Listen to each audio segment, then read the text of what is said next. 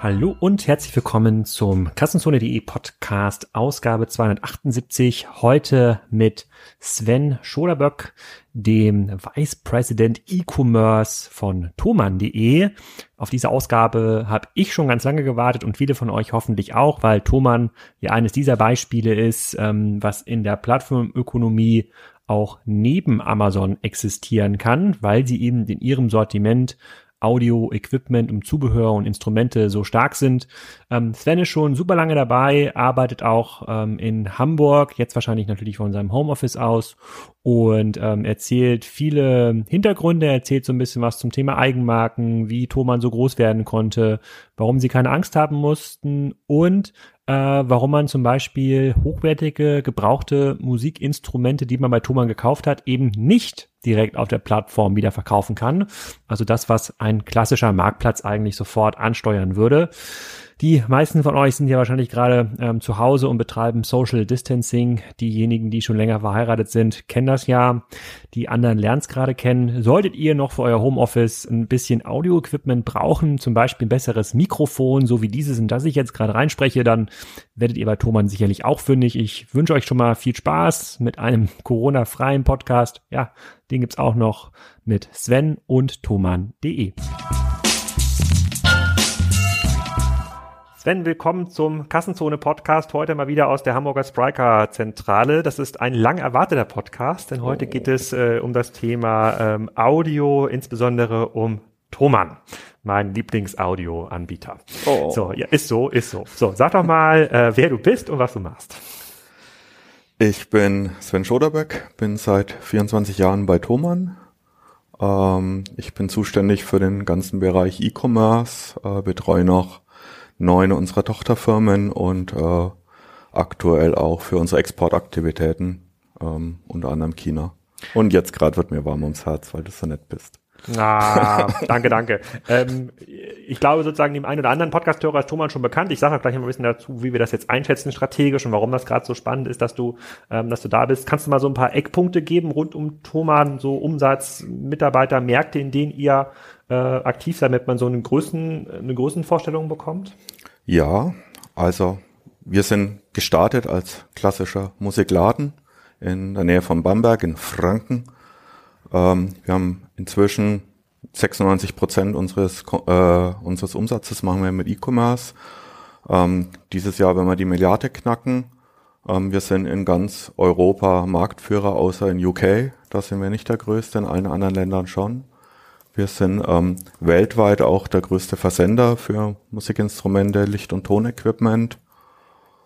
Ähm, ja, äh, haben äh, knapp 1400 feste Mitarbeiter und eine Menge freie in unseren Redaktionsübersetzer und äh, Autorennetzwerken. Ähm, genau, ist alles so ein bisschen gewachsen. Ja, ordentlich groß. Du hast da gerade auch noch gesagt, Licht, äh, ähm, äh, Licht und Ton, also nicht nur Instrumente. Ähm, heißt also auch, wenn ich ähm, mir in irgendeiner Form einen eine größere Bühne bestücken möchte und dort äh, Lichtequipment kaufe, dann kaufe ich das auch bei euch? Oder sind das alles Endkunden, die Musikinstrumente spielen oder Podcaster wie ich, die jetzt äh, Mikrofone kaufen? Nö, also unsere Kundschaft, die, die reicht von äh, Musikschülern, äh, den, dem Enkelkind der Oma, die was zu Weihnachten kaufen möchte, bis zu ähm, professionellen Installationen auf Cruise Ships, äh, Messen, Stadthallen, Theatern ähm, die Übergänge sind fließend. Auch du hast erzählt, dass du für deine äh, Videokameras auch Audio-Equipment brauchst. Ähm, ein Tennisverein hat auch meistens irgendjemanden, der sich um eine Anlage kümmert äh, für, für Feste.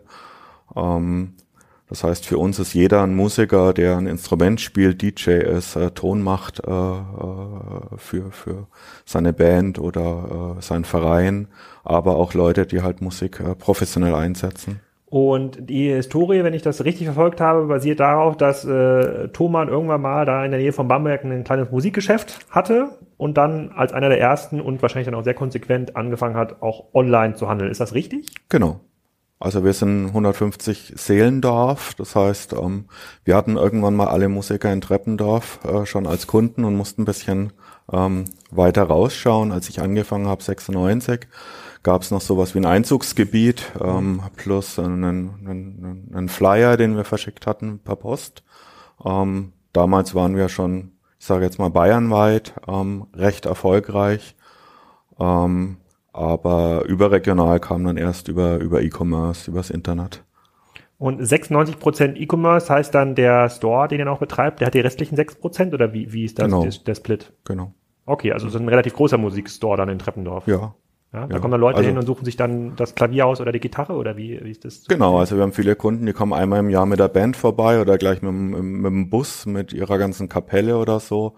Ähm, wir haben immer noch Leute aus der Gegend, die ab und zu mal bei uns vorbeischauen. Ähm, der Laden ist sehr groß, ist auch im Prinzip unsere eigene Uni, in der wir die, die, die Fachkräfte ausbilden. Ähm, der Laden wird auch permanent erweitert. Ähm, der nächste äh, Neubau steht bevor, soll nächstes Jahr starten. Da kommt noch ein kleiner YouTube-Space mit rein. Ähm, und ist halt auch ein Teil unserer Identität. Wenn die Leute an Thomann denken, dann denken viele an unseren Laden, auch wenn sie nie dort waren. Und auch ein, ein wichtiges, äh, der, der Mittelpunkt auch vieler unserer so Social-Media-Aktivitäten kommen aus dem Laden raus. Ähm, Sitzen dort auch die äh, Servicekräfte, die auf der Webseite mal angepriesen werden? Ich kann dir mal sagen, was mein erster Kontaktpunkt war zu Thomann, ist tatsächlich durch den Podcast gekommen.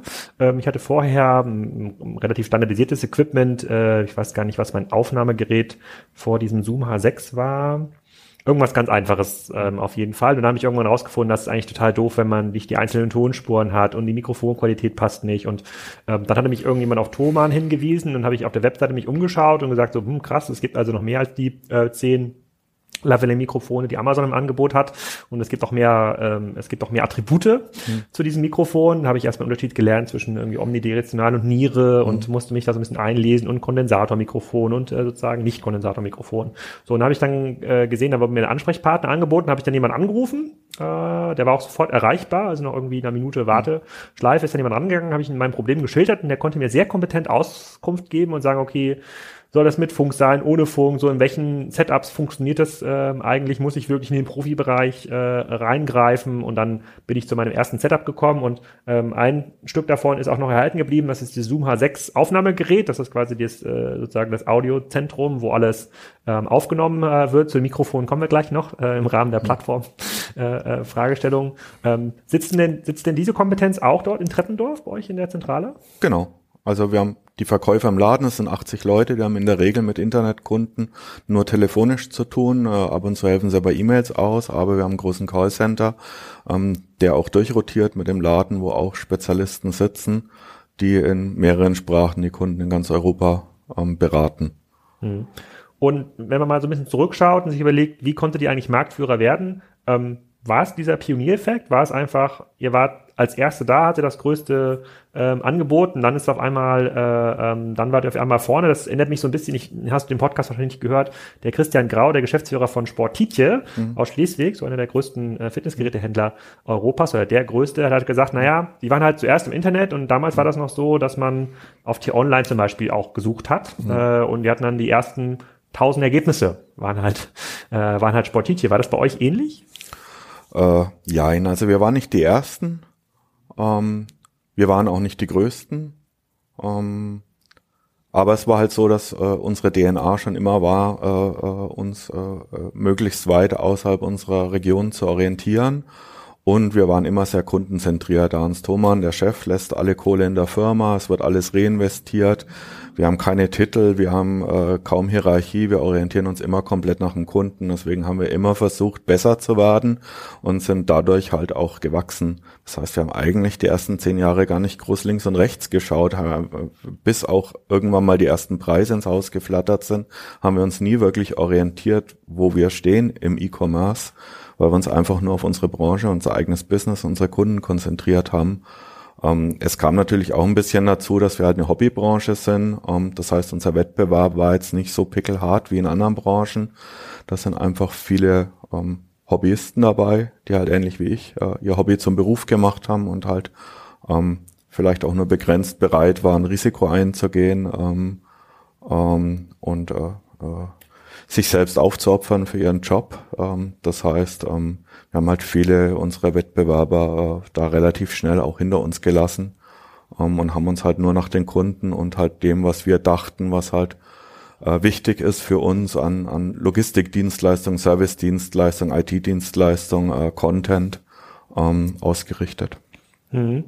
Okay, das, das, das, das verstehe ich. Und ähm, äh, wenn du sagst, ihr seid ein Hobbyistenmarkt, wie groß ist denn dieser Markt, dem ihr aktiv seid? Ich glaube, der ist schwer abzugrenzen. Also da geht es ja dann bis irgendwie in den Bühnen- und Konzertbau äh, dann rein für große Konzerte. Aber wenn man jetzt so dieses Equipment, was wir hier irgendwie nutzen, Musikinstrumente, Dinge, die man vielleicht äh, tatsächlich noch ganz klassische Musikladen gekauft, wie, wie groß schätzt du diesen Markt europaweit oder deutschlandweit ein? Was sind da die Zahlen? Also man spricht in Deutschland immer so von knapp einer Milliarde, europaweit so zwischen vier und fünf Milliarden. Da ist dann so Hardcore pro Audio nicht dabei, Medientechnik für Kinos, Hotels, Schnickschnack. Aber ähm, also ich denke, die Zahl ist schon halbwegs realistisch. Also vier, fünf Milliarden, das heißt, ihr seid in diesem Markt dann schon so 20, 25 Prozent des Marktanteils habt ihr. Also genau. ihr seid im Grunde genommen das was Vielmann für die Optikerbranche ist, seid ihr für die Audiobranche. Denke ich ja. Also es ist halt eine, eine sehr, sehr äh, stark fragmentierte äh, Branche, sehr, sehr äh, segmentiertes Sortiment. Äh, wir haben mit Sicherheit in einigen Kategorien äh, 70, 80 Prozent Marktanteil in Deutschland und vielleicht äh, 40, 50 Prozent über Europa verteilt. In anderen Kategorien wie Noten oder ähm, akustische Klaviere ist unser Marktanteil deutlich niedriger. Hm. Ähm, das ist halt auch ein bisschen so die Besonderheit äh, Noten, unserer Branche. Also die Notenhefte oder ist das, genau. eine, ist das eine eigene Kategorie? Ja. Wo kauft man das? Bei euch und? Naja, äh, äh, jedes Land hat natürlich seine lokalisierten Noten, auch seine lokalisierten ah. Notenverlage. Wir haben erstmal hauptsächlich deutsche und englische Noten. Ah, es gibt Notenverlage. Ähm, okay. Genau, dann ist, äh, läuft da mittlerweile auch relativ viel äh, digital über Plattformen. Ähm, ja, und äh, Amazon dürfte da auch recht stark sein. Ah, abgefahren. Und ähm, wie sprecht ihr die Kunden an? Ist das alles auf thoman.de gewachsen? Gibt, äh, betreibt ihr noch Spezialseiten wie, keine Ahnung, klavier.org? Das war ja, wenn ihr seid ja sehr früh dabei gewesen. Da, früher hat man ja angefangen, also 15 Jahren war das so eine, gab es so eine Phase, wo man gesagt hat, äh, man baut jetzt quasi für jede Nische ein eigenes Vertical, hm. eine eigene Domain, eine eigene Landingpage, ein Forum drumherum, weil in diesem, in diesem Vertical lassen sich die Kunden besser bedienen als auf einer Universal. Audio-Webseite. Die, diese Entwicklung müsstet ihr ja wahrscheinlich auch gemacht haben, oder? Genau. Also das ist auch äh, unsere Plattformstrategie, die wir seit äh, 2006 äh, verfolgen, ist, dass wir halt sagen, äh, thoman.de ist äh, unser Online-Shop und soll ähm, tatsächlich nur Shop sein, soll Kunden ähm, ähm, äh, beraten, informieren ähm, und zur Auswahl helfen und dann halt äh, so gut wie es geht konvertieren. Aber wir holen die Kunden halt vorher auf anderen Websites ab, äh, um sie zu informieren, zu inspirieren, zu unterhalten und ihnen die Möglichkeit zu geben, sich selbst zu unterhalten. Das heißt, wir betreiben piano.de zum Beispiel für Klaviere. Ähm, gibt seit zwei Jahren. Ist Starke Domain. Mit zwei O, Piano. Ach ja? Ja. Dann ist nicht so stark. Ah, sorry. Oh, tut mir leid. okay. Ähm, Genau, also wir haben halt ähm, äh, von den, ich glaube, 15 äh, wichtigsten äh, Musiker-Websites in Deutschland gehören uns 14. Wir haben auch einige in Europa mittlerweile, haben seit letztem Jahr eine Tochterfirma auch in Frankreich, die Websites äh, für Musiker betreibt. Und wir versuchen halt über äh, externe Websites ähm, die Kunden einfach bisschen zu inspirieren, zu informieren. Ähm, und, und bei Laune zu halten, weil wir sind halt nun mal Nischenmarkt. Äh, wir können nicht breit streuen in der Werbung, um Kunden zu erreichen. Deswegen versuchen wir es über diese Website, über diese Websites und mittlerweile auch immer mehr YouTube-Kanäle und Social-Media-Kanäle. Das funktioniert sehr gut für uns.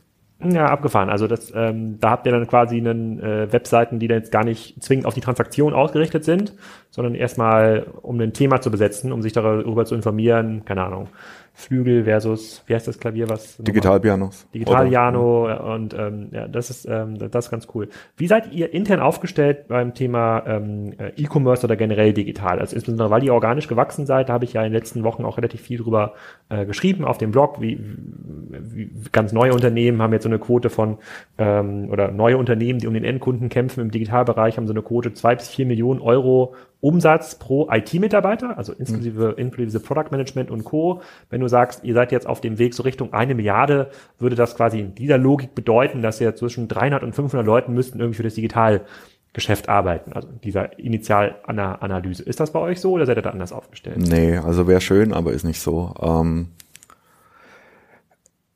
es ist so dadurch, dass wir halt ein Musikgeschäft vorher waren und halt Mailorder schon gemacht haben, ähm, ist der ganze Bereich E-Commerce äh, bei uns im, im, Marketing aufgehängt mhm. ähm, und läuft so ein bisschen extern, auch wegen dem Fachkräftemangel in Treppendorf. Das heißt, äh, viele meiner Leute sind auch nicht an unserem Hauptsitz, sondern äh, an externen Standorten, zum Beispiel hier in Hamburg. Ähm, das hat mich auch überrascht, als wir in E-Mail-Kontakt getreten sind. Ich meine, es wäre cool, wenn wir uns in Hamburg treffen können. Du hast gesagt, ja super, da arbeitest du ja auch. Dann habe ich gedacht, hä? Thomann in Hamburg, das habe ich immer ganz woanders verortet. Genau. Ja, also ähm, unser Hauptsitz in Treppendorf ist tatsächlich äh, nicht so mega digital, Klar, wir haben äh, einen, einen Callcenter, die haben den ganzen Tag mit Internetkunden und Orders aus dem, aus dem Netz zu tun. Äh, unsere Umsätze kommen daher, unsere Statistiken kommen zum Großteil daher. Aber es war schon so, dass auch ähm, der Chef und unsere wichtigsten Leute immer versucht haben, die Kernkompetenzen so zu nutzen von den Leuten, dass sich halt die Leute, die sich mit Equipment auskennen, sich um Equipment kümmern können und da beraten können. Die Leute, die sich halt mit Ein- und Verkauf auskennen, sich darum kümmern können und die Leute, die sich mit Logistik auskennen, kümmern sich um Logistik und ich kümmere mich eben mit meinem Team um alles, was digital ist. Das heißt, ähm, wir entwickeln die, die, die Website, den, den, den Webshop, die App, ähm, die ganzen Websites außenrum. Wir stellen die Contents äh, für die Websites zur Verfügung, die Produktseiten, die Bilder, ähm, die Inhalte für die Magazin-Websites. Äh, wir machen Marketing, Online-Marketing. Ein paar Sachen haben wir ausge äh, outgesourced im Online-Marketing aber den Rest machen wir so gut wie es geht im Haus. Und wie viele Leute würdest du unter diesem, sagen wir mal, Digital-Label ähm, aufzählen bei Thomann? Also wenn du jetzt eine Zahl nennen müsstest? Ähm, also in meinem Team sind es knapp 150 Leute, es sind ein paar Freelancer dabei, mhm. also gerade in Redaktionsnetzwerken, aber pff, wir haben hier ähm, in, in Hamburg Display und Grafik sind 13 Leute, in, in Berlin entwickeln wir die mobile Seite, ähm, und haben UX, sind 15 Leute, in Erlangen haben wir Systemadministration, Hosting sind neun Leute, ähm, in Treppendorf haben wir Marketing. Und mit dieser Struktur macht ihr auch das internationale Netzwerk oder habt ihr dann in Frankreich oder in Polen nochmal extra Teams, die online machen? Ähm, nee, wir machen international hier aus Deutschland raus, so gut wie es geht, haben aber zum Beispiel Übersetzer auch quer über Europa verteilt, haben Social Media Leute quer über Europa verteilt. In Frankreich ist ein Spezialfall, die betreuen wirklich nur französische Kanäle ähm, ist aber jetzt nicht so, dass wir vorhaben, sowas wie in Frankreich in allen L Ländern zu machen. Genau, wir haben im Vorgespräch auch mal kurz äh, über die Technologie gesprochen. Ihr seid ja aus so einer Vendorensicht eine Traumkunde. Ja, so, äh, da ist wahrscheinlich sozusagen jeder Kollege, ob jetzt von ähm, Hybris kommt, von SAP oder hier, äh, hier hinter der, der Wand, da scharen schon äh, sozusagen die, äh, die, äh, die Kollegen hier von Spriker und sagen, ah, mit dem, mit, mit Sven möchte ich gleich sprechen.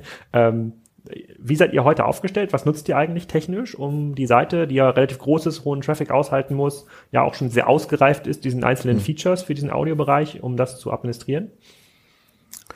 Ja, es ist so, wir hatten eine klassische Warenwirtschaft und eine FIBO an unserem Hauptsitz. Darauf aufbauend habe ich halt äh, äh, dann immer wieder Dinge angedockt. Zuerst den Versand, damit wir überhaupt Logistik machen können, dann eben E-Commerce, die Website. Ähm, habe ich halt verschiedene Tools und Tabellen angedockt und halt die Prozesse für die Aktualisierung im Netz ähm, damals entwickelt. Äh, unser Store ist ein, ein klassischer PHP-Webshop. Ähm, die App läuft auf React. Ähm, ähm, die Datenbank dahinter ist SQL beziehungsweise jetzt halt das Data Warehouse in BigQuery. Ähm, und ist alles eigenentwickelt. Also wir haben relativ wenig Komponenten von der Stange. Ähm, einen Renderer, den es schon nicht mehr gibt, äh, Dust. Aber sonst, außer React, Dust, kaum Sachen. Solar verwendet man noch. Also dann starkes PHP-Team, was das dann auch Genau, wir haben 20 Entwickler für den Webshop und die App mhm. und dann noch so fünf Entwickler für die ganzen anderen Websites und damit kommen wir ganz gut klar. Du hattest gerade gesagt, Versand ist Thomann quasi im ersten Schritt ein Versandhandel gewesen über einen Katalog. Ist das quasi der Weg gegangen, den äh, war gewesen, den Thomann gegangen, den Thomann gegangen ist? Das war ein äh, Deals Flyer. Wir hatten nie richtigen Katalog. Ähm, der war dann tatsächlich äh, unsere Website, war unser erster Katalog. Ah, okay. Ähm, wir hatten vorher halt einen Flyer, da waren am Anfang 400 Produkte drauf, am Schluss fast 2000. Hot Deals hieß das Ding, haben wir letztes Jahr eingestampft. Genau. 2000, aber das ist doch ein Katalog, oder? 2000 Produkte. Naja, waren, waren, waren zwölf Seiten, also war halt schon äh, mini klein. 4000 Produkte auf 12 2000 Seiten. Seiten, ja. Wie geht das denn? Ging.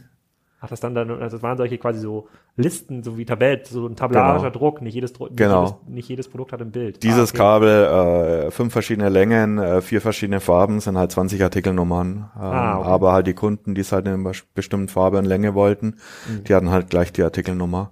Mhm. Ah, ähm, war, war sehr erfolgreich, eine Weile lang, äh, aber war halt dann irgendwann auch die Zeit vorbei. Wir haben es letztes Jahr mal den letzten Hot Deal verschickt. Mhm. Ähm, wir haben teilweise bis zu 10 Millionen Exemplare verschickt über ganz Europa und war halt auch irgendwo so ein bisschen Door-Opener, weil halt die Musiker haben es halt zum Übung, in den Übungsraum mitgebracht und ihren Kollegen gezeigt und war halt auch eine, eine schöne Lek- Lektüre für, für Leute, die halt nicht so, so guten Zugriff auf unser Equipment hatten, aber die Zeiten sind vorbei. Wir kommen gleich nochmal zu den Kunden, zu verschiedenen Kundengruppen. Vielleicht können wir nochmal einmal ganz kurz das Kerngeschäftsmodell erklären. Wenn ich so von außen auf Thomann gucke, ich habe, ähm, ich weiß nicht, ob du den Artikel gelesen hast, ich habe äh, über Weihnachten einen Artikel geschrieben, da habe ich äh, die verschiedenen E-Commerce-Generationen beschrieben. Die erste Generation kauft Produkte, legt sie aufs Lager, verkauft sie und verdient Geld quasi an der Produktmarge und dann die nächste Generation öffnet das zu einem Marktplatz, dass man das Warenrisiko ein Stückchen zumindest auslagert, der äh, longtailigen Produkte, die es ja in eurem Bereich auch sehr, sehr viele gibt, äh, bis hin dann zu einem klassischen Plattformmodell, was eigentlich gar kein Warenrisiko mehr trägt, sondern nur noch die Webseite zur Verfügung stellt, um dann den Herstellern oder Händlern eine Werbeplattform zu bieten. Das wäre ein Alibaba. Das ist wirklich das reinste Plattform, äh, das Plattformmodell. Wenn ich so von außen auf Thomann gucke, wäre mein Verständnis, dass ihr im Wesentlichen ein Handelsmodell seid, also immer noch selber das Warenrisiko tragt, einkauft äh, äh, und auch Ware selber an den Kunden verkauft, also sowohl das Kundenrisiko volltragt, als auch das Warenrisiko volltragt. Stimmt das? absolut, absolut. Ja? Ja. Also ein E-Commerce 1.0 Modell. Und dann hat mir ähm, jemand erzählt, ja, aber ihr macht auch noch irgendwelche Instrumente, wenn die äh, ma- mal beim Discounter, wenn man mal Diska äh, Gitarren kaufen kann oder Musikinstrumente. Ich, ich persönlich habe es noch nie gesehen. Ich kann mich gar nicht daran erinnern, dass es mal irgendwo beim Netto äh, in den Non- Non-Food-Bereich ein Keyboard gab oder sowas. Ma macht ihr sowas? Also stellt ihr Dinge her oder ist das dann unter eurem Namen oder ist das ein Auftragsgeschäft? Ähm, also es ist so, wir haben 29 Eigenmarken, um in allen Kategorien halt irgendwo das Sortiment nach unten abzurunden und halt auch äh, Margensicherung zu betreiben. Aber die heißen nicht Thomann. Die heißen nicht Thomann. Wir haben auch Produkte unter Thomann, aber die meisten laufen unter anderen Marken. Äh, die Marken kommen von namhaften Herstellern, ähm, äh, größtenteils aus Asien. Diese Hersteller produzieren auch für andere namhafte Marken, sind die besten Hersteller, äh, die es dort gibt. Dafür können wir die, die Stückzahlen bieten, damit wir halt auch für die, für die besten Hersteller attraktiv sind. Und ähm, dadurch, dass wir halt Zugriff auf die Factories haben, hat sich für uns irgendwann mal angeboten, auch einen Massenmarkt, äh, eine Massenmarkttochter zu gründen. Die haben wir jetzt seit über zehn Jahren. Inzwischen machen wir es als Joint Venture mit einer anderen Firma zusammen und die bedient tatsächlich Aldi, Lidl, Hofer, ähm, äh, eben diese ganzen Discounter, ähm, aber auch, äh, äh, ich glaube, Otto war auch dabei. Aber was denn das? Aber ich, ich, ich, ich, kann mich nur immer so an so Werkzeug, äh, Krims, Garten, Krimskrams erinnern, diesen Non-Food-Auslagen bei, äh, bei, bei Aldi. Was ist, das? ist das wirklich so ein Keyboard oder gibt's auch mal ein Genau. Schlagzeug bei Aldi? Gibt alles. Also ich glaube, Schlagzeuge haben sie wieder bleiben lassen, weil die sind wirklich kompliziert, auch äh, logistisch zu handeln. Aber Keyboards gibt's ab und zu mal. Mundharmonikas gibt's äh, ab und zu auch mal Lichtequipment. Wir hatten sogar mal einen, einen äh, Deal, ich weiß jetzt nicht mehr, wer es war, ob Aldi oder Lidl, mit 200 akustisch, akustischen Klavieren. Ähm, haben die halt einfach mal ausprobiert, ähm, ob sowas auch geht. Ähm, die experimentieren da auch sehr Akustisches. Klavier ist quasi einfach so ein großes Klavier mit aus Genau. Holz, was da Genau. im Raum steht. Okay. Ansonsten halt äh, Gitarren, Xylophone. Ja. Genau. Ja, okay. Obwohl Lidl könnte ja funktionieren, wenn Lidl macht ja relativ viel Non-Food über den Web Webshop, da könnte man es natürlich relativ gut durchdrücken durch die Logistik. Jo. Ah, okay. Gut, verstehe ich. Also E-Commerce 1.0, wir kommen dann auch gleich nochmal zu dieser Plattformfrage. Da hab ich, bin ich ja selbst betroffen hier äh, mit meinem Mikrofon-Equipment. Ähm, aber schauen wir uns erstmal die Kunden an. Also ähm, diese Kundengruppe, die, die ich jetzt darstelle, also so ein, ich brauche, keine Ahnung, drei, viermal im Jahr irgendwie ein bisschen Update beim Audio-Equipment, vielleicht ein Verlängerungskabel hier fürs Mikrofon, vielleicht mal ein neues Mikro, vielleicht mal äh, äh, äh, ein Stativ, whatever. Ähm, bi- bin ich eine typische große Kundengruppe oder stelle ich als, als Beispielkunde oder bin ich eher super kleine Nische? Oder sind alle Nischen so klein wie meine? Du, es ist eine Mischung. Es kann sein, dass du äh, Gitarrist bist. Spielst Gitarre, arbeitest aber in einem Hotel und brauchst ab und zu mal für Meetings irgendwie so einen Audiorekorder. Das heißt, auf der einen Seite bist du selbst Musiker, auf der anderen Seite hast du eben die Rolle, dass du auch noch eine, eine PA-Anlage besorgst für deinen Verein oder halt äh, äh, für deinen Job so einen Rekorder kaufst. Ähm, wir haben schon sehr viele Kunden, die nur zu uns kommen, weil sie halt ein bisschen professionelleres Equipment oder eine Beratung brauchen, so wie es bei dir jetzt mit dem, mit dem Mikrofon war ähm, die haben wir schon auch, aber in der Regel sind es schon Leute, die dann auch wirklich öfter wiederkommen und sich auch äh, informieren, was es Neues gibt, weil sie halt irgendwo so ein bisschen auch die Leidenschaft dabei haben. Ähm, so reine Besorger ähm, gibt's auch äh, von Rundfunkanstalten oder jetzt, wie du es magst, halt B2B ähm, Gibt auch, aber ich würde jetzt mal sagen, es äh, dürfte äh, prozentual ähm, nur ein kleiner Teil unserer Kunden sein. Bleiben wir mal beim Gitarristen ähm, mhm. als Beispielmusiker. Ähm, das macht das Geschäftsmodell aus meiner Sicht oder wenn er aus der Fachsicht ja auch so spannend in meiner Diskussion zwischen Amazon, äh, äh, Alternativen taucht ihr auf, wo man sagt, ja, es gibt halt sehr große Nischen. Du hast gerade Nische beschrieben, eine Milliarde in Deutschland, fünf Milliarden in Europa. Hohes Spezialwissen erforderlich, äh, möglicherweise auch ein, ein spezielles Logistische, logistisches äh, Handling erforderlich. Mhm. Schlagzeug, akustische Klaviere, äh, äh, große, große Flügel, die vielleicht versendet werden müssen. Ähm, dieser und das geht aber immer nur in Nischen, die eine hohe Kundenfrequenz erzeugen, weil man ansonsten natürlich immer in die Falle gerät, wie der, die Matratzenbusiness ist. Auch eine große mhm. Nische, mehrere Milliarden groß, aber mhm. wie oft kaufst du die Matratze? Ja, mhm. vielleicht, äh, wenn du ein großes Haus hast und vielleicht noch irgendwie ein, noch ein Ferienhaus, vielleicht einmal im Jahr, wenn du mhm. eine Wohnung hast, vielleicht alle sechs Jahre. Eigentlich zu wenig Kundeninteraktionspunkte, um daraus ein stabiles, ähm, stabiles äh, E-Commerce-Geschäft äh, zu machen. Der mhm. Gitarrist, bleibt mal bei dem, mhm. der vielleicht noch im Hotel äh, äh, nebenbei noch für die Elektronik zuständig ist. Wie oft kommt denn der zu euch? Oh, in der Regel mehrfach im Jahr. Also ein Gitarrist, der kommt in der Regel nicht mit einer Gitarre klar, sondern der hat halt drei oder vier ähm, er hat zu seiner Gitarre halt eine Menge Effektgeräte, äh, Verkabelung. Er nimmt mit seinem äh, Computer auf, er hat ein Audiointerface, eine Software, um das Ganze aufzunehmen. Er singt vielleicht noch nebenbei oder hat einen Sänger. Ähm, äh, ist also äh, extrem selten, ähm, dass ein Gitarrist nur mit einer Gitarre im Gitarrenkoffer klarkommt, ähm, sondern das sind dann Leute, ähm, die sich auch selbst immer wieder mit neuem Equipment belohnen wollen. Das ist ein bisschen vergleichbar mit äh, Fotografie als Hobby. Auch der, der, der Hobbyfotograf, der könnte sein ganzes Geld in Tickets stecken, um irgendwie Orte der Welt zu bereisen und zu fotografieren, aber irgendwo macht es ihm halt auch mehr Spaß, wenn er ab und zu mal neues Equipment für sich kauft, auch wenn seine Bilder dadurch nicht unbedingt besser werden. Hm. okay, also du hast, ihr habt quasi diese Mehrfach-Kontaktpunkte bei dem, ich, ich merke es ja selber bei mir. Ich habe euch zum ersten Mal irgendwie kennengelernt, aber äh, wenn man sich mal anschaut, wie man bei euch Produkte irgendwie filtern kann, wie viele Bewertungen auch bei diesen ganzen Spezial-Dingern äh, drauf sind. Und Bewertung ist natürlich in dieser Plattform Amazon-Ökonomie ein ganz, ganz wichtiges äh, Gut geworden. Ich mhm. kaufe quasi nichts, wo keine Bewertung dran steht, ja. weil ich immer das Gefühl habe, ich bin der Erste. Ja. Ich will quasi nicht das, ich will nicht das Risiko gehen. Und ähm, da habt ihr ja quasi einen riesigen Katalog äh, an Bewertungen. Ähm, und insbesondere bei Spezialgeräten ist das natürlich ganz selten. Das findet man bei Amazon äh, nicht mehr ansatzweise. Ähm, genau. Wobei ich mir dann immer die Frage stelle, okay, wenn ihr selber äh, das Warenrisiko tragt und das Kunden Risiko tragt. Müsstet ihr dann nicht ein Stückchen Marktplatz werden, weil halt der Gitarrist, keine Ahnung, gibt's dann, äh, gibt's, äh, ihr habt vielleicht irgendwie, ähm, keine Ahnung, fünf der Akustikgeräte, die für ihn relevant sind, aber der Markt bietet vielleicht 50 lohnt sich aber für euch nicht aufs Lager zu legen? Müsstet ihr nicht zu einem Hersteller gehen können und sagen, komm, liebes ähm, Yamaha ist, glaube ich, so ein mhm. Instrumentenhersteller, wir kaufen die fünf Dinger von dir ab, aber diese 40 anderen, die ihr noch herstellt, das lohnt sich für uns nicht, die aufs Lager zu legen. Wir mhm. bieten dir aber unseren Webshop an als, äh, äh, als Regalverlängerung. Und mhm. wenn sich dann doch mal ein Kunde verirrt auf so ein longtailiges Produkt, ähm, dann kannst du das direkt verstecken. Mhm. Bietet sich sowas an, insbesondere in euren Nischen? Wir wollen es nicht, ganz ehrlich. Ist irgendwo so ein politisches Ding. Ähm, wie weit darf ich ausholen?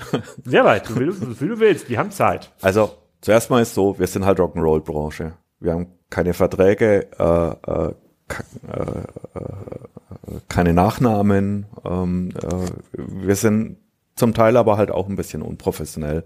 Das heißt, wenn du willst, dass irgendwas professionell erledigt wird, dann mach's am besten selbst. Ähm, so sind wir auch dazu gekommen, zu sagen, okay, wir übernehmen das ganze Risiko, wir bauen ein Lager nach dem anderen und versuchen alles bei uns zu lagern, auch wenn wir es nur einmal im Jahr verkaufen, aber wir trauen da unseren Lieferanten nicht wirklich. Ähm, das ist der eine Grund. Der zweite Grund ist halt, ähm, wir wollen auch unseren Kunden einen einheitlichen Service bieten. Ähm, Versand nach Schweden und Spanien lohnt sich nur, wenn wir äh, Ware konsolidieren können. Der Kunde kauft fünf verschiedene Sachen und kriegt sie alle in einer Box. Alles andere würde sich für uns und den Kunden nicht wirklich lohnen, wenn sie über mehrere tausend Kilometer äh, verschickt wird. Das heißt, wir brauchen die Ware bei uns. Dritter Grund ist der Laden. Wenn du bei uns irgendwo im Internet grünes Lämpchen siehst, sofort verfügbar, kannst du dich ins Auto setzen, zu uns nach Treppenau fahren und kannst das Ding ausprobieren. Also alles, was bei uns grün angezeigt wird, liegt auch bei uns rum und du kannst es im Laden anhören, ausprobieren. Du musst vorher gar nicht fragen. Es kann sein, dass es aus dem Lager geholt werden muss und du musst 20 Minuten warten, aber es ist auf jeden Fall da. Vierter Grund ist, ähm, wir sehen auch gar nicht so viel Potenzial für ähm, Erweiterung unseres Sortiments, weil wir führen alles, was sinnvoll ist. Ähm, Gäbe es jetzt tatsächlich irgendwelche Hersteller, ähm, bei denen nur alle drei Jahre ein Produkt verkauft werden würde und das wäre tatsächlich unser Problem, das vorzufinanzieren und zu halten, dann könnte man mit Sicherheit mit den Herstellern irgendwo einen Kommissionsdeal machen, wenn wir das wollten, aber dem Hersteller zu vertrauen, dass er B2C liefert, dem Kunden irgendwo in Finnland die Ware ordentlich verpackt und direkt zuschickt, ist einfach für uns nicht wirklich ähm, realistisch. Deswegen versuchen wir es selbst abzudecken, dann weiß der Kunde auch, was ihn erwartet. Ähm, wir haben teilweise während der Woche ähm, Versandlaufzeiten von 20 bis 30 Minuten. Das finden die Kunden natürlich auch mega geil. Ähm, auch äh, was ökologisch. Versandlaufzeit von Bestellung wird äh, einge, eingeloggt und abgeschickt bis hin, das Paket liegt auf der Rampe? Genau. Hm. Genau. Finden die Kunden cool, erzählen sie halt auch ihren Freunden weiter. Wir finden es cool, weil wir halt dann einfach eine sehr, sehr schnelle Durchlaufzeit haben und, und äh, nicht so viele Backorders vor uns herschleifen.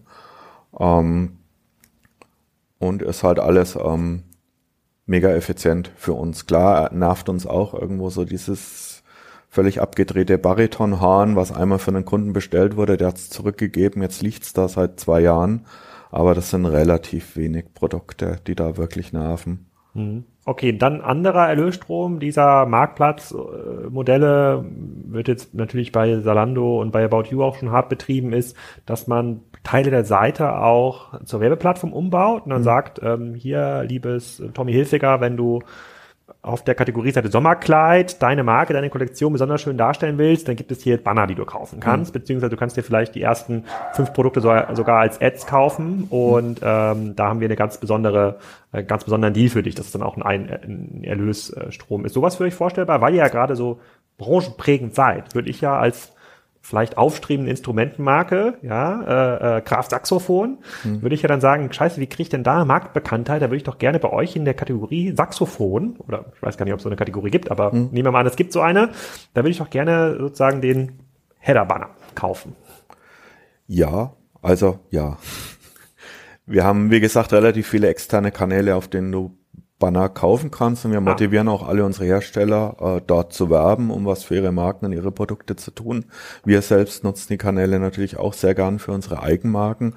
Auf thoman.de gibt's sowas noch nicht. Ich denke, wir werden früher oder später irgendein Ad-Produkt mit anbieten für unsere Lieferanten, aber wir, sind, wir werden nie, nie, nie, nie, nie für Geld ähm, Ranking verkaufen.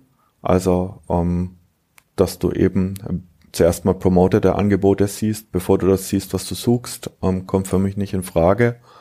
Ähm, und wir wollen natürlich auch den Kunden nicht die Auswahl seines Equipments ähm, äh, erschweren. Ne? Wenn, wenn du zu uns kommst und willst ein Lavalier-Mikrofon, ähm, dann ist das für dich schon eine ziemlich komplizierte Geschichte über die Distanz ohne Hilfe ähm, aus äh, 50 äh, möglichen Produkten auszuwählen, was für dich relevant ist. Wenn wir dir da nicht die Produkte, die am häufigsten verkauft werden, die die meisten Bewertungen haben, ähm, mit denen die Kunden am, am zufriedensten sind, ähm, zuerst zeigen, dann, dann erschweren wir dir halt die Auswahl ähm, und dann hilft es uns auch nichts, wenn wir 50 Euro von irgendeinem D-Lieferanten kassieren, ähm, damit wir dir andere Produkte äh, zeigen, sondern kaufst dann vielleicht nicht. Ich war, darf ich ein Beispiel sagen? Ja, sag mal, sag mal. Ich war gestern auf Amazon, weil ich mir eine, eine Jogginghose für den Mammutlauf am Samstag kaufen wollte und habe Nike Jogginghose Herren gesucht. Und das war irgendwie. Das hast du auch eingegeben als Keyword. Genau. Nike Jogginghose Herren. Bin simpler Mann, hab gedacht, kriege ich Nike Jogginghosen für Herren. Dann waren irgendwie die ersten sechs Ergebnisse waren keine Nike-Produkte. Das erste Nike-Produkt war auf Rank 7. Und dann habe ich tatsächlich mal gezählt, weil ich gedacht habe, die Frage kommt heute bestimmt. Auf, auf Seite 1 waren 29 nicht Nike-Produkte bei Amazon. Ja. Und wir beide wissen, die, die können es besser. Ne? Amazon kann eine geile Suchmaschine machen, aber es ist halt ein Ergebnis der Plattformisierung von Amazon, dass ich nach Nike suche und nicht Nike finde. Und das ist halt irgendwie doof, das ist kacke für mich als Kunden. Ne? Für, mhm. für, für Amazon ist es cool, weil sie müssen halt an den Produkten selbst vielleicht kein Geld verdienen, aber für Amazon-Kunden ist es doof. Das stimmt, das stimmt. Das war ja auch so ein bisschen der, der, der Schwerpunkt der Peak-Amazon-Diskussion, die wir mhm. im zweiten Halbjahr 2019 äh, geführt haben. Ähm, ich würde widersprechen, äh, was die Amazon-Fähigkeiten angeht. Ich glaube, Amazon kommt nicht mehr hinterher, die 500 Millionen Produkte ordentlich äh, äh, zu filtern und mit Attributen auszustatten und hängt natürlich so ein bisschen in dem Konflikt dieser ähm, Monetarisierung der Landingpage, wo mhm. wir sagen, okay, wir möchten eigentlich auch, dass diese ganzen Sponsored Ads da oben sind, weil das mhm. verdient ja viel mehr Geld als der Verkauf der mhm. dummen Jogginghose, wo vielleicht nur fünf Euro äh, verdient werden, anstatt bei dem Sponsored Ad, wo ich irgendwie zehn Euro plus drei Euro Werbekostenzuschuss nochmal äh, ähm, bekomme. Und das sorgt natürlich für einen, ähm, ein schlechtes Kauferlebnis, wo du sagst so, hä, du wolltest doch gar nichts anderes als die Nike Jogginghosen, bist vielleicht sogar gar nicht mal preissensibel. Hm. Vielleicht werden die so fünf Euro mehr, das ist total fair, wenn das, äh, äh, und jetzt, jetzt hat quasi dieses Kauferlebnis, und das war, äh, das war quasi mein Argument in der, in der Diskussion dazu geführt, dass du deine Bereitschaft, jetzt bei einem anderen Portal mal zu gucken, sei es Otto, sei es Salando, sei es Piken Kloppenburg, das ist ja hier hinter dir äh, äh, das, das Hauptgebäude von Piken Kloppenburg Nord, ähm, äh, dort mal zu gucken. Das mhm. finde ich auch extrem problematisch. Ähm, wobei mich das halt auch dazu führt, also du meintest, hast ja gerade gesagt, es ist gar nicht so einfach, so Lavalier-Mikrofone auszuwählen. Was auf jeden Fall fehlt bei Thomann ist so eine Art Podcast-Landing-Page, ja, sozusagen Podcaster-Mini-Ausstattung, Podcaster ja. Premium, wo man sagt, ja. so hier, das Zoom H6, das ist sozusagen, das, das muss eigentlich überall dabei sein. Dann gibt es halt die, äh, die, die, die Lavalier-Mikrofone oder jetzt haben wir so Headsets, ja. äh, Headsets auf. Dann gibt es vielleicht noch Mikrofone, die du auf die Kamera äh, sozusagen, wenn du halt auf der Straße unterwegs bist, wo man halt so einen Filter hat, so, was ist dein Anwendungsbereich? Irgendwie in lauten Umgebungen, leisen Umgebungen, in Echo-armen Räumen, viel Echo-Räumen sozusagen mit zwei Gesprächspartnern, mit drei Gesprächspartnern was das Set, also wie viele hm. Leute mich schon angeschrieben haben, und ich bin ja gar kein Profi-Podcaster, ich mache das ja so nebenbei und lerne das ja auch so ein bisschen und gefragt haben, was nutzt du, was für ein Equipment, wie ist das mit den Kameras, wie lädst du hoch, wie machst du die, mhm. wie machst du den Schnitt äh, danach, machst du irgendwie nochmal eine Audioaufbereitung, da würde ich sagen, das ist eigentlich, diese Nische ist ja riesig, müsste es da nicht, müsste das nicht auch eine Art Content-Thema sein für euch, auf einer Nischenseite oder auf Thomann selber? Klar. Ja. Also mit der Kategorie hast du voll recht, das ist ein Wunderpunkt bei uns, äh, ist auch schon angesprochen worden. Arbeitet auch der Einkauf dran. Ich weiß nicht, warum es noch nicht passiert ist. Ja. Ähm, ansonsten haben wir auf allen unseren Plattformen immer wieder äh, Podcaster-Themen, sind auch relativ aktiv auf Twitch äh, zu dem Thema. Ähm, aber da klar ist auch Amazon stark und auch da sind die Übergänge halt äh, auch fließend zwischen ähm, Profi-Equipment und Amateur-Equipment. Okay, dann haben wir schon mal zwei Dimensionen von der also Geschäftsmodellfrage abgefedert. Also im Wesentlichen verdient ihr Geld über die Produktmarge, mhm. also gute Einkaufskonditionen und mhm. sozusagen guter Endkundenservice führt eigentlich sozusagen zu einem Win-Win-Situation für alle. Wobei wahrscheinlich, wenn ich jetzt eine große Marke fragen würde, die viel Produkte über euch verkaufen muss, die sagt, ihr seid schon zu mächtig, aber mhm. da könnt ihr nichts für. Fairerweise, das kann man euch ja nicht vorwerfen. Äh, dann äh, das Thema äh, Werbeplattform äh, zu werden, mhm. das tut ihr im, im weitesten Sinne schon über eure Nischenseiten, die ihr betreibt. Könnt ihr euch mhm. das vorstellen, auf der Hauptseite zu machen. Dann kommt, äh, dann kommt jetzt meine die dritte Dimension, das ist nämlich das ähm, After Sales im Geschäft. Ähm, ich hatte gestern mit dem Joel Kaczmarek Jochen Krisch einen Podcast aufgenommen über die Luxusmodebranche und da war auch ein Teil der Diskussion, dass dieser ganze Second-Hand-Markt an der Luxusmodebranche vorbeiläuft, dann mhm. äh, ähm, die verdienen halt gar kein Geld äh, damit, wenn irgendwie eine Gucci-Handtasche dann doch nochmal für ein Fünftel des Einkaufspreises den äh, Besitzer wechselt mhm. und können da gar keine Markenpflege Pflege betreiben. Und in der Diskussion gestern ist mir aufgefallen, hm, ich habe ja eigentlich dasselbe Problem bei euch. Ich habe jetzt da, äh, ich habe jetzt tausche jetzt einmal ein Mikrofonset durch. Diese Lavalier-Mikrofone werden jetzt ausgetauscht gegen die äh, gegen diese äh, gegen die Sennheiser ähm, Headsets. Alles sehr teuer. Also mhm. ein Mikrofon des alten Sets hat 500 Euro gekostet, so ein ganz kleine Ansteckmikrofone. Jetzt denke ich mir so, hm, äh, als alter eBay Kleinanzeigen äh, äh, Fan, wie kann ich denn diese Mikrofone verkaufen? Eigentlich, eigentlich müsste ich doch bei euch so eine Art Button finden auf der Seite, jetzt dieses Produkt wieder einstellen. So ist ja auch der Amazon-Marktplatz ursprünglich mal entstanden. Auch der Bull.com-Marktplatz ist ursprünglich mal so ähm, entstanden. Optional kann ich sie einschicken, dann macht ihr quasi noch eine Art Service obendrauf und äh, äh, nehmt die Ware wieder zurück oder in Kommission äh, oder Variante D wäre der äh, ambitionierte Podcaster von nebenan holt sich das direkt bei mir ab, findet mich aber über euch. Mhm. Ähm, ist sowas vorstellbar? Nee. Warum nicht? Nee. Also wir haben Kleinanzeigenteil auf unserer Website schon seit schon immer. Ah, äh, den gibt es tatsächlich mal, für, für Gebrauchtes. Äh, wir betreiben auch eine Marketplace ähm, äh, außerhalb von Thomann, ähm, einen, einen separaten und zwei Marketplaces innerhalb von Plattformen, die wir haben oder innerhalb von, von Musiker-Websites. Ähm, in unserem regulären Sortiment möchte ich es ehrlich gesagt nicht haben. Für mich sind schon die ganzen Retouren und Dekoartikel, also unverkäufliche China-Ware, ist für mich Schmutz in der Suchmaschine einfach. Ich möchte auch dem Kunden nicht irgendwie fünf Jahre alte Produkte anzeigen in im Suchlisting, nur weil, weil ein Kunde gerade was ähm, äh, gebraucht verkaufen möchte. Es ist auch kein Geschäftsmodell für uns dahinter, weil wir müssen die Mehrwertsteuer verlangen, wenn es über uns läuft. Ähm, wenn es über einen Kunden läuft, ist halt Sicherheit recht schwer zu gewährleisten ist alles einfach eine miese UX für einen Kunden. Mhm. Ähm, wie gesagt, mich nervt schon äh, äh, B-Stock-Schmutz, wenn du ein Produkt irgendwie einmal als B-Stock, einmal als C-Stock und dann als A-Stock siehst.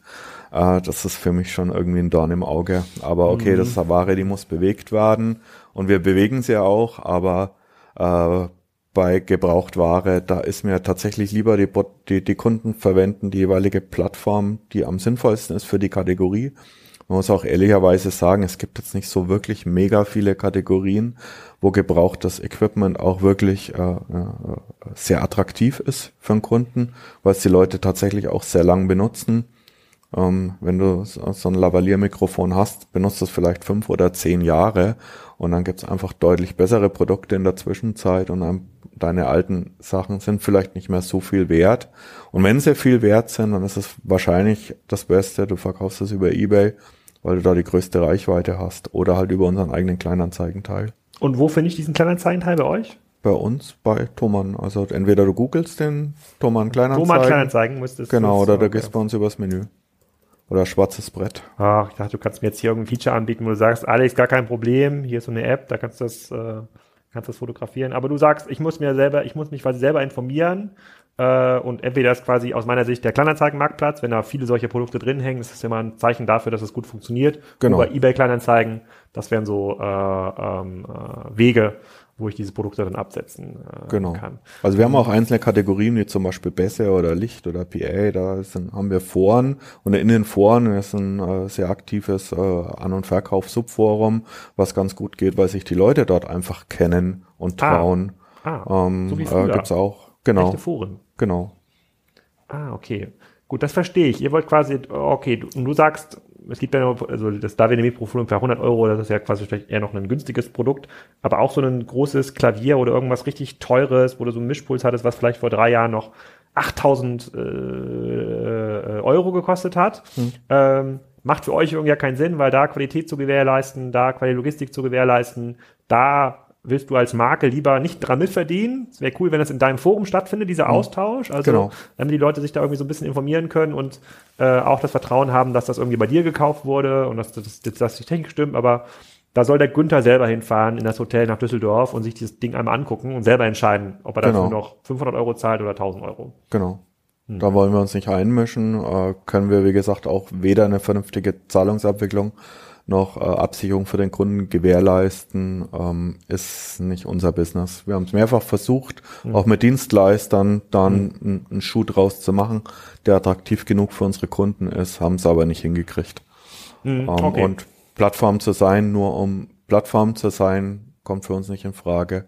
Marketplace zu sein, nur Marketplace zu sein, auch nicht. Äh, auch ein Beispiel von gestern äh, auf meiner Suche nach Nike äh, Jogginghosen habe ich halt auf eine draufgeklickt, stand 25 Euro. Ähm, als Preis im Listing bin ich auf die Produktseite gekommen, musste erstmal meine Größe und die Farbe auswählen, hat 89 Euro gekostet. Dann habe ich mir den Spaß gemacht und habe mal alle Farben und Größen durchgeklickt und es war keine einzige für 25 Euro dabei. Ja. Ähm, also, also, dadurch die meisten, dass sie hier bei Audio konsumieren, also der hm. Sven ist jetzt äh, sozusagen nicht besonders groß, nicht besonders dick, also es scheint jetzt quasi nicht an der an einer, einer Ausnahmegröße ja. gelegen zu haben. Ja. Also es ist halt, äh, da mache ich jetzt Amazon auch gar keinen großen Vorwurf ist halt so, liegt halt so in der Natur der Sache, dass halt jeder auf eine SKU aufspringen kann und ähm, mhm. äh, halt niemand sich wirklich so um die Produktethik und die Datenpflege so kümmert, wie es jetzt zum Beispiel bei Spezialanbietern wie uns ähm, der Fall ist. Mhm. Okay, verstehe ich. Dann bleiben wir mal ganz kurz hier im letzten Teil nochmal bei dieser Amazon-Frage, weil mhm. das ist auch die, ähm, Amazon ist natürlich der der Marktplatz, der viele Kategorien treibt. Und da kommt dann auch immer so ein bisschen Befürchtung, ja, jetzt kommt irgendwie noch mehr China-Ware, also du sagst quasi, mhm. äh, es gibt auch viel Ware, wo vielleicht die Qualität gar nicht 100% geprüft werden kann von Amazon, da kann ich dann auch irgendwie ein Keyboard kaufen oder mhm eine Gitarre so und die Leute haben ja schon auch in, insbesondere in Deutschland meistens schon einen Amazon-Account, da werden die irgendwie auch suchen. Ist das ein Bereich, bei dem du sagst, boah, da müssen wir schon auch schauen, dass wir in den Einstiegssegmenten, den Einstiegskategorien auch wettbewerbsfähig bleiben auf Thomann, damit der Anfängermusiker nicht auf einmal anfängt, äh, seine Produktwünsche bei Amazon zu bedienen? Absolut. Ja. Ja. Also ähm, wir haben ein gutes Verhältnis zu Amazon, sind nette Leute, die wir dort kennen. Wir sind auch größte Amazon Pay Kunde, ähm, kriegen auch eine wirklich stimmt. ja stimmt. Beim super Checkout gute, von Thomann äh, muss genau, kann ich ja Amazon wählen ja. Genau. Kriegen auch echt super coolen Support von denen. Ist ist echt äh, eine gute Zusammenarbeit. Ähm, wir sind natürlich mit denen im, im Wettbewerbsverhältnis aber ähm, das der Wettbewerb ist fair und wird halt über faire Wettbewerbsmechaniken auch auch ähm, durchgeführt ähm, klar versuchen wir, ähm, um unsere Branche, unser Marktanteil für uns zu behalten und äh, Amazon versucht ähm, äh, natürlich mit allen Mitteln uns zu verdrängen aus unserem Bereich, ähm, so wie sie es mit anderen Branchen schon geschafft haben. Aber es läuft alles gesittet ab und ähm, genau, wir tragen es über normalen Wettbewerb ab aus. Ähm, klar gibt's viele, äh, viele, viele äh, Einsteiger Musikinstrumente, die mittlerweile auch über Amazon verkauft werden. Wir kriegen das auch mit, weil zum Teil ähm, kriegen wir über zwei Ecken die, die Zahlen, zum Teil kommt es aus unserer eigenen Tochterfirma. Ähm, aber ich sage jetzt mal, die Mengen sind noch relativ klein und das ist wirklich ein ausgewähltes äh, Sortiment, ein kleiner Bruchteil unseres Sortiments, der da drüber geht. Und wir denken halt immer, die Kunden sind erwachsen und mündig genug, dass sie selbst entscheiden können. Wenn wir nicht gut genug sind als Thomann, dann kaufen die Kunden woanders. Oder es macht einfach Sinn, auch ich als Verbraucher kaufe nicht alles online. Ich überlege mir jedes Mal, wenn ich was kaufe, relativ genau, wo ich es am besten krieg. Und so machen es unsere Kunden auch. Wenn Amazon besser ist oder ein stationärer Händler besser als, als wir, dann ist es nun mal so. Mhm, okay, wenn du heute den USP von äh, Thomann, insbesondere natürlich thomann.de zusammenfassen würdest, was wäre das? Ist es die Produktauswahl, also die Breite? Ist es die, äh, ist die Art und Weise, wie ihr die Produkte auffindbar macht, weil ihr besonders gut filtern könnt und eine sehr hohe Datenkompetenz habt, äh, gehabt? Sind es die Bewertungen? Sind es die Preise, die besonders wettbewerbsfähig sind? Also wenn ihr euren USP, wenn du so den Schwerpunkt ähm, pitchen müsstest, wo lege der? Ist schwer, einen USB zu nennen. Also ich denke, viel machen unsere Eigenmarken aus, weil einfach viele Produkte bei uns konkurrenzlos günstig sind. Ähm, viel macht auch die Zuverlässigkeit aus, dass halt ähm, wir schnell zuverlässig liefern. Ähm, ähm, viel macht unser Service aus. Wenn was schief läuft, ist immer irgendjemand für dich da oder wenn du eine Frage hast, wird alles kulant immer gelöst. Ähm, äh, USP wirklich gegenüber anderen ist hat tatsächlich halt ähm, die Größe unseres Gesamtsortiments, die Größe ähm, unserer unsere Eigenmarken und ähm, die Inhalte inklusive äh, Bewertungen, die dir helfen, Produkte auszuwählen. Ist es dann nicht auch verlockend, in angrenzende Bereiche vorzudringen, wo man dann sagt, so, hm, das ganze Thema Podcast, bleiben wir mal kurz bei dem Thema, das nimmt irgendwie dazu, lass doch mal Podcast-Studios ausstatten. Ihr habt sowieso das ganze ähm, Equipment, damit könnte man Thomann noch bekannter machen. Mhm. Äh, in der Szene gibt's halt ein Thomann-Studio in allen großen Städten. Das konntet ihr wahrscheinlich mit eurer Reichweite locker auslasten, weil wir auch Musiker oft Aufnahmestudios äh, äh, ähm, suchen. Mhm. Ähm, ist das so ein Ding, was immer mal wieder diskutiert wird oder sagt ihr, nee, Handel und das muss es auch sein? Also wir wollen bei Handel bleiben. Wir erweitern, erweitern unser Sortiment immer, immer mehr, soweit sich's halt lohnt. Wir wollen trotzdem halt für Musiker da sein und Musiker muss auch merken, dass er bei uns an der richtigen Stelle ist. Ähm, aber der Begriff Musiker wird halt immer weiter gedehnt. Auch ein Podcaster oder ein DJ ist für uns auch ein Musiker ähm, in dem Sinne. Ähm, aber wir wollen jetzt nicht, wir machen kein Geld mit, mit Ratenkauf, äh, Finanzierung, äh, Insurance, ähm, mit Ads auch nur auf unseren externen Seiten. Wir wollen einfach bei unserem Kerngeschäft bleiben. Das ist das Geschäft, was wir verstehen, was auch alle Leute bei Thomann verstehen, mit dem wir auch immer gut gefahren sind und wir sind einfach auch nicht so unter Druck. Wir haben keine Shareholder, keine Investoren. Ähm, wir müssen uns nicht jedes Jahr übertrumpfen, sondern wir brauchen gerade mal so viel Geld, wie unser eigenes Wachstum frisst. Ähm, und dann sind wir alle glücklich. Ähm, das ist schön zu hören, gefahren. das ist ja selten geworden, quasi solche, solche Aussagen auch hier in dem, äh, in dem, in dem, äh, in dem Podcast. Dann vielleicht nochmal ein kurzer, äh, vielleicht kann man das auch drehen in den Zukunftsausblick. Ähm, das ist ja, diese Sicht oder diese Strategie kann man immer dann fahren, wenn auch genug Wachstumspotenzial noch da ist. Ähm, dazu hätte ich zwei Fragen. Einmal, wächst der gesamte Audiomarkt, der diesen Markt, den du beschrieben hast, diese vier, fünf Milliarden in Europa, wächst der signifikant? Und B, ähm, wie viel Konsolidierung ist schon passiert? Weil, wenn ich das richtig verstehe, gibt es jetzt ja eher weniger so Musikinstrumentenläden nach vorne, weil die eben dann nicht mehr mithalten können mit dem, was ihr zum Beispiel irgendwie anbietet, weil das dann nischig ist, so wenig Kundenfrequenz. Ähm, ähm, ist da eigentlich die Konsolidierung schon passiert? Also, oder gibt es da noch große Chancen, dass ein äh, Offline-Teil, der heute noch irgendwie drei Milliarden ausmacht in, in Europa in den nächsten äh, zehn Jahren, dass da noch eine Milliarde online wandert? Weil dann würde ich dir recht geben, dann mhm. kann man das ja erstmal alles in Ruhe abfangen und, und abholen, bevor man sich dann in neue Geschäftsbereiche äh, aufmacht, sei es das eigene Podcast-Studio, sei es der Bühnenservice äh, oder klassisches Plattformgeschäft. Wie, wie, wie schätzt du das ein? Wie ist, wie ist der Markt so strukturiert? Also der Markt wächst. Ähm, er wächst jetzt nicht signifikant, aber er wächst einfach dadurch, dass immer mehr unserer Kategorien in, in klassischen Kommerz reinwandern. Mhm. Ja. Äh, wir waren halt früher eine Branche für Musikschüler und Profimusiker. Mittlerweile ist, haben wir für jeden da draußen irgendwo ein paar Produkte, die irgendwo spannend sind für ihn ähm, und, und viel mehr Touchpoints, um an die Kunden ranzukommen. Ähm, das war auch eine, eine, einfach eine große Errungenschaft von E-Commerce in unserer Branche, was vorher halt die, äh, unsere Branche nicht geschafft hat. Ähm, der Markt in Europa wird jetzt wahrscheinlich nicht mehr unendlich wachsen und es ist jetzt auch nicht so, dass wir noch eine Menge Marktanteil vor uns haben. Uh, wie gesagt, wir machen knapp eine Milliarde. Uh, unser nächster großer Wettbewerber macht 100 Millionen und danach werden, werden die Läden wirklich relativ klein. Wer ist Marktführer in den USA für euer Segment? Ähm, also es gibt äh, Sweetwater, das ist ein vergleichbarer äh, Online-Retailer mit einem Laden in, in Fort Wayne bei Chicago. Ansonsten gibt's Guitar Center, das ist eine große Kette, die auch einen äh, äh E-Commerce-Arm haben. Das ist Musician's Friend. Den geht's allerdings nicht so gut. Die sind von Heuschrecken gekauft worden von vor ein paar Jahren und die ziehen halt äh, Kapital raus, so gut wie es geht. Sweetwater geht's ganz gut, die wachsen auch ganz gut.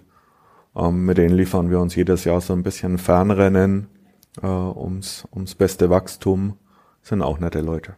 Ja, das ist alles, alles, es wirkt alles so positiv, wie du das äh, beschreibst. Wirklich? Die meisten Podcast-Gäste, ja gut, du hast, ich habe dir ja zur Vorbereitung den Podcast geschickt äh, äh, mit Robert Dahl vom Erdbeerhof. Das mhm. ist natürlich auch ausgesprochen positiv und, erfol mhm. äh, und erfolgreich. Aber die meisten Diskussionen äh, hier, der auch mit den Gästen drängen sie natürlich schon um so, kann man den Kunden halten, wechselt er nicht eigentlich zu Amazon? Wie mhm. verdiene ich verdiene eigentlich heute schon kaum noch Geld mit einer, äh, mit einer Transaktion. Ich, mhm. ich kann nur noch in, in Customer Lifetime Value mhm. äh, äh, denken. Ich komme technisch nicht hinterher. Ja, also ich, ich weiß gar nicht, wie ich, äh, äh wie ich äh, zehn Developer finden soll. Ich weiß noch nicht mehr, wer die führen soll. Mhm. Der EDV-Leiter macht es ganz bestimmt nicht. Also und da ist ja damals du äh, äh schon, also ist auch total schön, das mal zu hören, ein sehr ro rosa-rotes Bild. Man sagt so, ja, eigentlich, eigentlich ist ja Thomann schon ein cooles Unternehmen, ist cool da zu arbeiten. Man muss ja gar nicht in, äh, in, äh, äh, ähm, in der Nähe von Darm, Treppendorf, da in der Nähe von Darm, Darm arbeiten. Du kannst auch hier bei dir im Office arbeiten, in Hamburg. Ihr habt noch in Berlin Mitte, hast du gesagt, noch einen, genau. äh, äh, noch ein Office. Ähm, äh, habt ihr Jobs offen? Wer für diejenigen, die jetzt hören und sagen, hm, das wäre was für mich? Klar, Thomann.io Thoman.io, das ist die Jobseite? Thoman.io ist unsere, unser Digitalteam, auch ein bisschen, bisschen Vorstellung, was wir so machen. Und da sind auch unsere ganzen externen Standorte und die Jobs gerade ausgeschrieben. Treibst du dich auf den äh, bekannten äh, Konferenzen rum, falls sie nicht durch den Coronavirus äh, hier im ersten Halbjahr äh, eingestellt werden müssen? Oh. Internet World, K5, OMR, bist du da zu treffen für interessierte Hörer? Äh, also ich mache jede dieser Konferenzen alle paar Jahre mal mit, aber nicht jedes Jahr auf der OMR werde ich sein. Äh, die Mexiko werde ich wahrscheinlich mal wieder hingehen. Ähm, D3Con skip ich, K5 skip ich. Ähm, alles andere entscheide ich kurzfristig, ähm, je nachdem, wie ich gerade in Projekten drin stecke. Aber ansonsten sicherlich hier beim nächsten Spriker, Spriker Abend-Event hier äh, im Office, jetzt wo du den Ausblick mal äh, sehen durftest. Ähm, ich bin halt meistens lieber so hinterm Vorhang. So, das so, ja, mein. Ja, ich, wir versuchen dich natürlich auf die Bühne zu bekommen. Ich, ich werde weiter daran arbeiten. Wir werden es auch noch schaffen. ähm, ich fand es super interessant. Äh, ich, ich, hab, ich hatte einige Ideen für die Podcaster-Kategorie auf, äh, auf thomann.de. Ich weiß jetzt, dass ich nochmal eBay Kleinanzeigen äh, durchforsten muss für Falls hier jemand mithört und gerade DPA 4080 Lavalier-Mikrofone im perfekten Zustand sucht, einfach sich bei mir melden. Das Sehr gutes die, Produkt. Das ist jetzt die, die, äh, die Gelegenheit. Äh, ansonsten bedanke ich mich hier bei den neuen Produkten von Sennheiser äh, auch. Sven, vielen Dank. Bis zum vielen nächsten Dank Mal. Dir. Ich glaube, da gibt es auf jeden Fall noch mal ein Update äh, in 2020, spätestens 2021. Dankeschön. Danke für die Einladung. Das war's schon wieder mit dieser Ausgabe. Ich hoffe, es hat euch gefallen. Es geht äh, nächste Woche weiter mit Florian Heinemann auch noch äh, aufgenommen vor der kleinen Corona-Krise hier. Und da reden wir wieder über Investments, den äh, Markt, generell natürlich auch über die Plattformökonomie, über äh, Businesses wie thoman.de. Ähm, und ein paar Tage später geht dann der Podcast live mit Wolfgang Schwenke, dem Geschäftsführer von Holstein Kiel zum Thema Geschäftsmodell Fußball aus einer Plattformperspektive. Ist auch super spannend ähm, geworden. Und äh, falls ihr jetzt noch ein bisschen was hören ähm, wollt, dann würde ich euch gerne noch mal ein ganz neues Format empfehlen von Digital Kompakt. Der ein oder andere von euch hört ja schon digital kompakt. Dort bin ich zum Beispiel mit Jochen Krisch ja auch unterwegs und Joel Kaczmarek. Äh, da haben wir so einen E-Commerce Crossover, aber es gibt jetzt einen ganz neuen Podcast, der heißt The Art of Customer Service. Den findet ihr bei Spotify, Apple Podcast und äh, den ganzen anderen Plattformen, wo man Podcasts hören kann. Der wird auch produziert von äh, Joel Kaczmarek und dort spricht der Erik Pfannmöller, der ein oder andere dürfte den schon, den Namen schon mal gehört haben. Der hat mittlerweile selbst eine Chatbot-Firma gegründet und ähm, spricht regelmäßig mit ähm, relevanten Shopbetreibern und B2C-Startups darüber, wie man Kunden glücklich halten ähm, kann. Das dürfte jetzt schon eines der größten Formate sein äh, zum Thema Customer Service. Hört da mal rein, gebt mal ein bisschen Feedback. Ähm, vielleicht könnt ihr auch eine Rezension hinterlassen bei iTunes und äh, ich verlinke diesen Podcast auf jeden Fall nochmal hier in den Show Notes, aber ihr könnt es wie gesagt auch einfach suchen. The Art of Customer Service, herausgebracht von Digital Compact bis zum nächsten Wochenende. Vielleicht haben wir zwischendurch auch noch mal ein paar Spezialfolgen aus aktuellem ähm, Anlass. Ähm, ihr dürft euch keine Sorgen machen und ihr braucht euch keine Sorgen machen, dass die Podcasts jetzt eingestellt werden, weil man Leute nicht mehr treffen kann. Zum Glück haben wir ja ein Remote-Format gefunden, mit dem man das auch gut aufzeichnen kann. Ich wünsche euch ein schönes Wochenende bei euch zu Hause und äh, wir hören uns.